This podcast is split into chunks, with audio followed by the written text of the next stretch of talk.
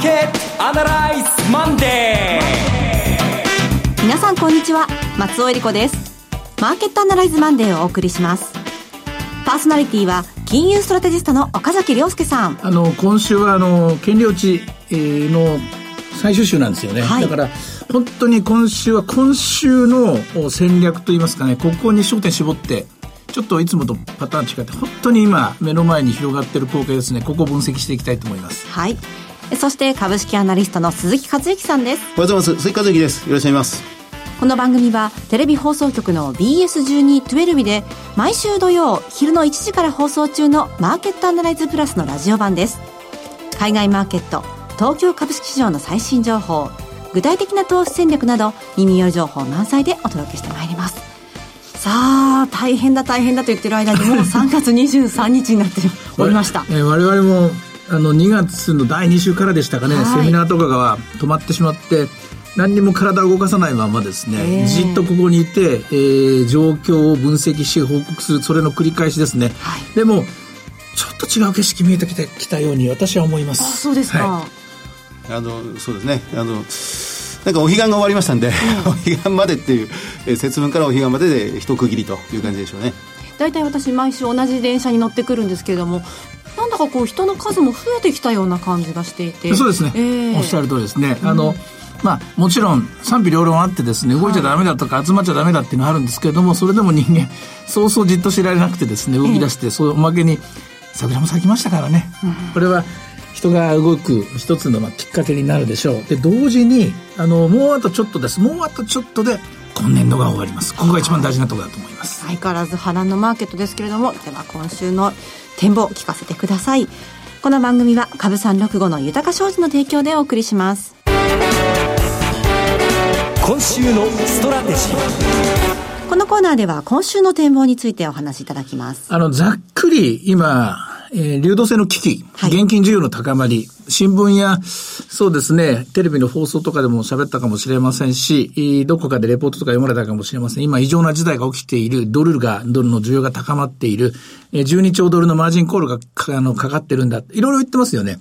で、みんなもうとにかくお金だお金だ現金だっていうことで大騒ぎしてる。リーマンの時もそうだった大騒ぎしてる。でも、いつまでもいつまでもそうは続かないんですよ。はい、これはまあ、一時的な借金取りがですね、おあの、追われるみたいな、いわゆる損切り状態ですから。で、何で判断するかっていうと、と、一番皆さんが分かりやすいのは、ひとまず金価格。金金価格が、本来ならばこんな危機なのに、下がってますでしょ。はい。これは典型的な流動性の危機です。金なんか持ってる場合じゃない、あんな重たいものみたいなわけですよ。ええ、あるいは、本来ならば、ここは金利が下がるはずなんですが、長期金利上がってるでしょ。これも流動性の危機の最たる上上昇、あの、症状の一つなんですね。まあ、お医者さん的に言うとですね、まあ、あの、ガンマ GTP が上がってるとかですね、尿酸値が上がってるとかですね、そんなもんと考えてもらっていいと思います。え、もしも仮に今日ですね、ロンドン、ニューヨークで金価格が上がってくる。はい、まあ、先週金曜日ちょっと上がったんですけどね。そうなってくると、ひとまず流動性の危機は、え峠越えたかもしれない。うん、もしも、えー、今晩、えー、先週からそうなんですけども、アメリカの長期金利が少なくとも上がらないような症状を示示せば、流動性の危機はひとまず、はい、アメリカの FRB の CP オペであるとですとか、えー、ヨーロッパのですね、資産改良オペの急、えー、増額とかですね、これが効いてきたのかもしれない。まずそう思ってもらっていいと思います。うん、まずこれが前提としての、えー、はるか地球一周した世界なんですが、はい、それよりも我が国は、えー、大問題を抱えていて、それは3月本決算です。はい。本決算の何が重要かというと、えまず金融機関の決算ができるのかという話です。金融機関、昔に比べると株を持ってる比率はすごく減りました。はい、もう一桁台ですから、大した影響はありません。大した影響はないんですが、そもそも利益利益がですね、あの昔に比べると利回りが低いもんですから、ちっとも出ない。ちっとも出ないところでみんなこう、ちょっとずつちょびっとずつ分散投資でしてファンドの形とか、なんやかんやでですね、リスク資産に投資してたんですよ。ところが、降って湧いたようなこのコロナウイルスの話で、もう、急転直下のですね、直下型地震に見舞われたみたいなもんです。で、とりわけ日本でですね、あの、強烈に効いているのがリートのマーケットで。そうですね。はい。リートっていうのは株式よりもリスク的に見ると、まあ、価格変動リスクが小さい。はい。そして利回りが高いということで、地銀さんなんかはこれを一生懸命買ってました。で、これがですね、突如として急落してしまったんです。で、急落したと言っても、これ本当に急落したのはですね、これ3月に入ってからなんですよね。3月5日、6日あたりからですね。あたりからなんですね。こうなると、例えば1月からとか、あるいは去年の12月からとか、あるいは今年1年悪かったって言ったら準備ができたんです。はい。準備ができたんですけども、最後の最後、あと1ヶ月で決算だと。やれやれ2019年3月末本決算、なんとかこれで帳尻あったなと、採算予定通り、投資部門はこれだけ収益が上がりそうだ、逃げ切れたかなと思ったら突然やってきたと。うんで、ここでもう、えー、みんな投げ捨てるって言いますかね、切っていくしかなかったんですね。これが、いつまで続くのか、一つのバロメーターだったんですが、今日のリートはどうですか？ちょっといい感じなんですね。あの、50ポイント、あ、えっ、ー、と、5%、5点、プラス5.8%ですね。うん、高いところあって、まあ、プラス5.8%で、まあ、収まったと。これが一つの、えー、日本のマーケットではリートバロメーターにしてもらえばいいと思います。これが、もしも下げが終われば、これは金融機関の決算対策の分投げ売り、これが終わった一つの目安になります。なるほど。アメリカだと金に注目そうですね。グローバルには金でいいと思います。はい。はい、で、あの、あの、アメリカの10年もの国債利回り、これも注目です。はい、で、日本ではこのリートを見てもらえばいいと思います。うん。どうなんでしょうもう先週のように、あの、1000ドル、2000ドルみたいな、うん、ガタンガタンと落ちるような時はもうやってこないアメリカではまだ起きる可能性があります。はい。なぜかというと、日本とアメリカの違いは、その流動性の危機プラス、原油価格がこれだけ下がってしまいますと、シェールのの、まあ、活動ができなくなってしまう。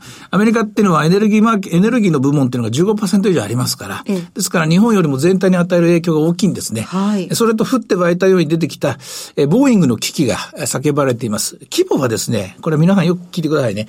リーマンの10分の1ですから、怖がることはない。はい。一瞬にしてですね、ええー、あの、資産が、あの、飛んでってしまうわけじゃないので。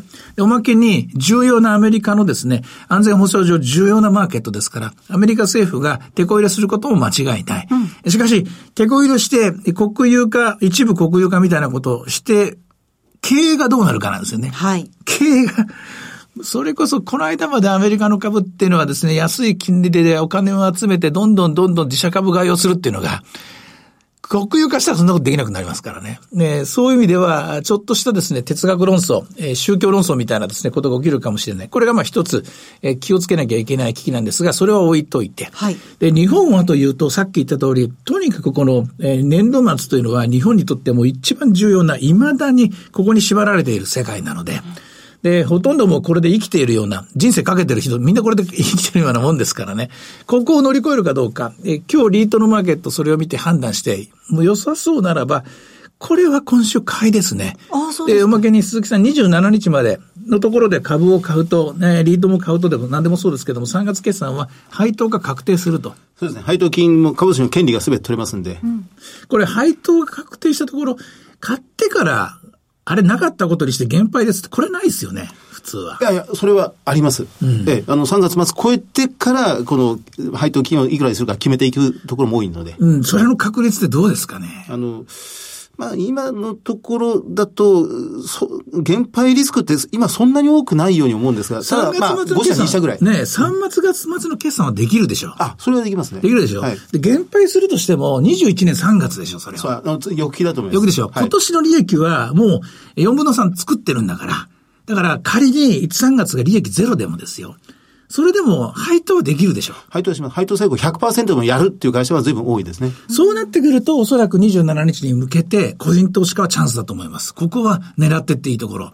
えー、で、実際ですね、これだけ大きく下がった年というのは、例えば、IT バブルの時とか、リーマンの時の2008年3月とか、いや2009年3月とかもそうです。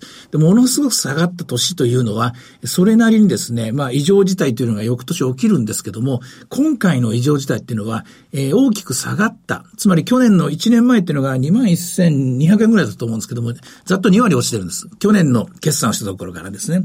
しかしその2割の下げっていうのがほとんどこの3月1ヶ月、正確に言うと過去、えー、3週間で起きてるんですよ。えーこういう時というのは、あの、その IT バブルの時とかリーマンの時とか比較してもあんまり意味なくて、うん、最後の最後の第4コーナー回ったところで、えー、落馬するみたいなケースですよ。えー、第4コーナー回ったところで、あの、壊れるっていうのは、例えば90年の3月、あの、バブルが崩壊した時ですね。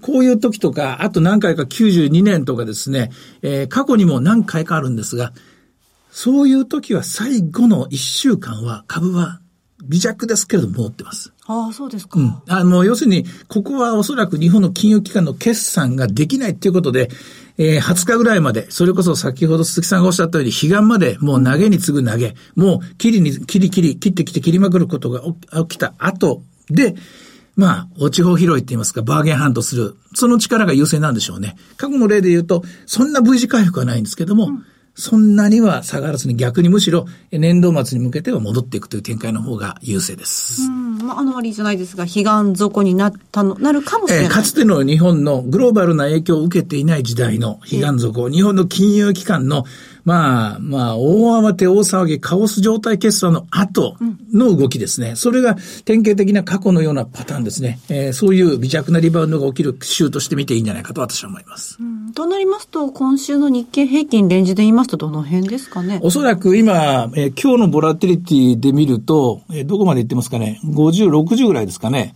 ちょっと出てない。あ、56.8、56.8。これは一番やりやすいやり方はですね、7ぐらいで割ってもらえばいいです。はい。で、7で割ると7、8、8ぐらいですよね。8%ぐらい動きます。はい。今週も。結構大きいですね。8%動くということは、はい、1万7000円の8%っていうことは、えー、1200、300円動くんですかね。これぐらいは、あの、戻ってもおかしくないです。はい。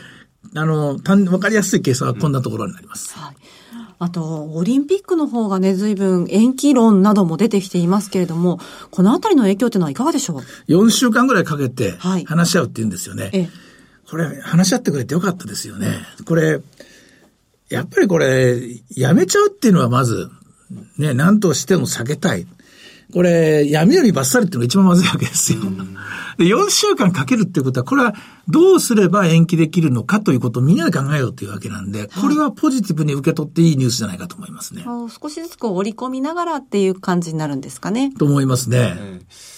もう街中でもこの話題で持ちきりなんでしょうが、えー、エコノミスト、アナリスト関係なく日本国民中が、やっぱりこれは一回延期した方がいいんじゃないかってみんな考え、噂話でしてるような気がするんですよね。もう参加しない、もし行われても参加しないという国も、ね、そう言ってます。いや、だからもう、あの、あの今年の夏はないですよ。それは確定的だと。だけど来年の夏か再来年の夏かどっかでやりましょうねと。これでいいんじゃないかというのと、まあ、それと、もう、あの、冒頭のところでちょっと言いましたけども、考えなきゃいけないのはですね、はい、これリーマンとはやっぱり違うんですよ。はい、えー、もう、かれこれ1ヶ月くらいずっと調べてて、リーマンとここが一緒、ここが一緒っていうのをやったんですけど、最終的に私の結論は、これはリーマンとは違うと。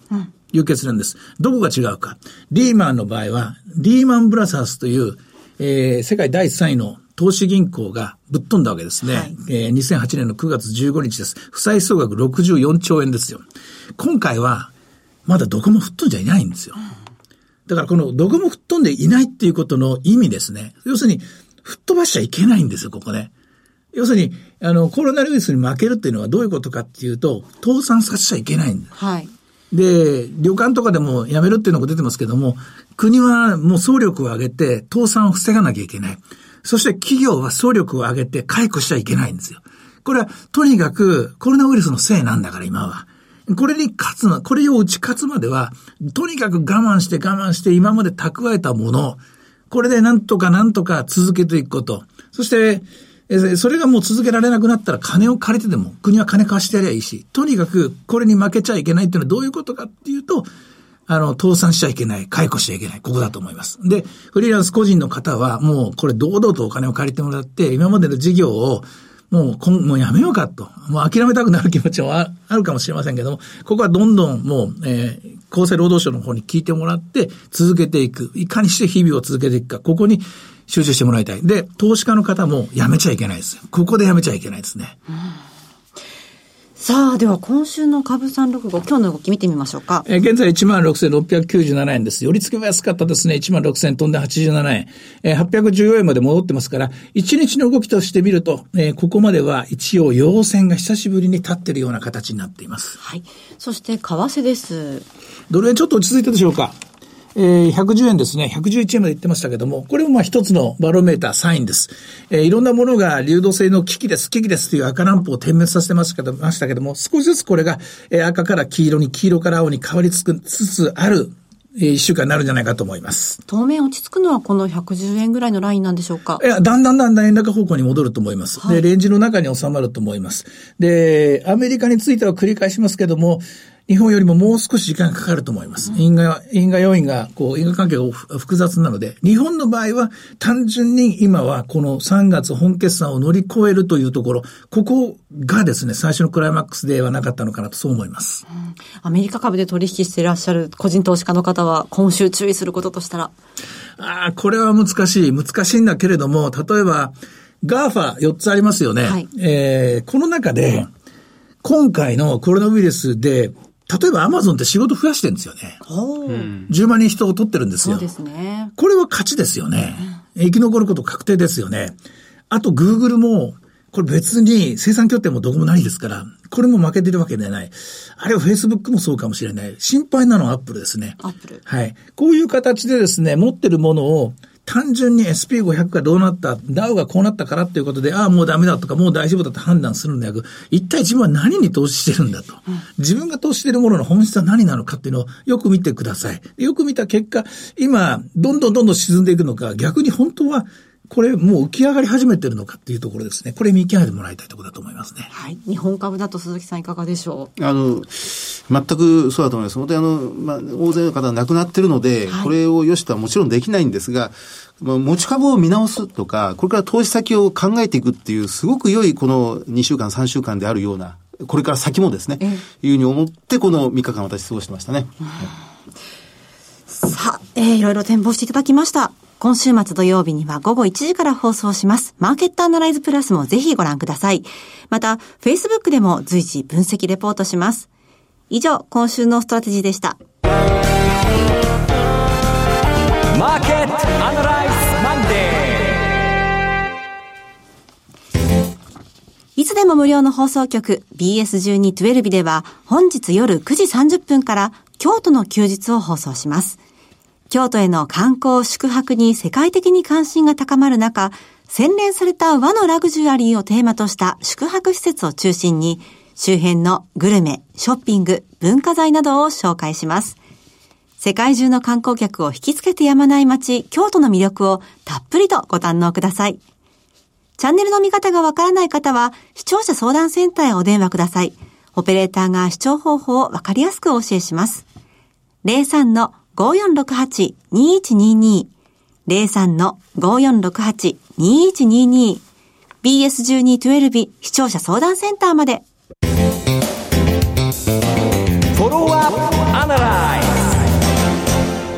さあ、今週も参りましょう。鈴木さんの注目企業です。はい。あの、日本マクドナルドホールディングスです。マクドナルドマックです。はい、えー、2702、あの、ジャスタックの会社ですが、まあ、ジャスタックといっても時価総額が6500億円ぐらいある会社ですから、もう立派な、まあ、大企業であることは間違いありませんね。えー、と、売上が3000億円ぐらい弱の会社で時価総額6000億を超えてますので、まあ、少し割高といえば割高なんですが、あの、今回のこの一連の騒動でも株価はああまり下がってません。というか、ほとんど下がっていないという状態です。はい。で、あの、この、まあ、小中学校、高校生の、まあ、生徒さんが、この臨時休校、春休みに入って、もう外出を自粛するようにっていう、もうどこにも行くとこないっていう、やっぱり2週間、3週間すると、やっぱり少しもうストレス溜まってしょうがない。少し出かけようっていう。でも、遠出はできない。えー、友達同士たくさん大勢で集まってはいけないっていうんで、じゃあしょうがない。マックに行こうか。っていうので、マックが今すごく、あの、賑わってますね。ああ、そうですか。あの、お客さんが出始めてきてるなと思います。あの、少し前の数字になってしまうんですが、2月の月次売上高は既存店売上高でプラスの14.7%でした。はい、ただ、まだここには、あの、新型コロナウイルスによる、まあ、客足の減少という部分は、あの、あまり織り込まれてないと思いますが、2月の時点で、あの、お客さんの数、客数がプラスの9%、はい、客単価がプラスの5%、あの、単価の引き上げげにかなり、あの、まあ、成功してますね。51ヶ月連続で既存店売上高がプラスであったということです。負担価をどうやって上げたんでしょう、ね、やっぱりあの、まあ、あの、ビッグマックをさらにグランドビッグマックとか、はい、そのギガビッグマックとか、どんどんどんどん付加価値を高めていくとかですね。で、で、それとは別に、あの、ご飯もの、ご飯チキンフィレとかですね。はい。えー、あの、ご、ご飯、ご飯照り焼きとか、えー、まあ、パンではないご飯とか、あの、健康に留意したあのメニューを随分用意し始めたなという新しい戦略を次々打ち出してきてます。はい、で、あの、この会社はもうご存知のように、あの、カサノバ社長という、はい、その、もう立派な経営、まあ、まあ、女性って、もう社長、女性社長ということ自体も今や、そう、いけない、は、はばかられることではありますが、まあ、このカサノバ社長のリーダーシップのもとに、その店舗の改革、その経営の、その基本的な理念の改革を、この3年4年かけて徹底的に進めてきておりまして、今、まあ、まあ、具体的に目に見える成果としては、とにかく食品廃棄ロスを減らしていく。はい。それから、プラスチックの使用をどんどんどんどん減らしていく。ええー、それから食材の調達を、あの、最近流行りました、あの、植物肉という、まあ、ビーガンと言われるような、その肉食文化でないところにもどんどん訴えていく。まあ、脱プラスチック、脱、まあ、肉、そそれから、まあ、あの、健康志向を強めていくという。それからまあ店舗をきれいにする、清潔にする。で、あの、まあ、クルーというか、まあ、従業員の人たちの雇用を確保する。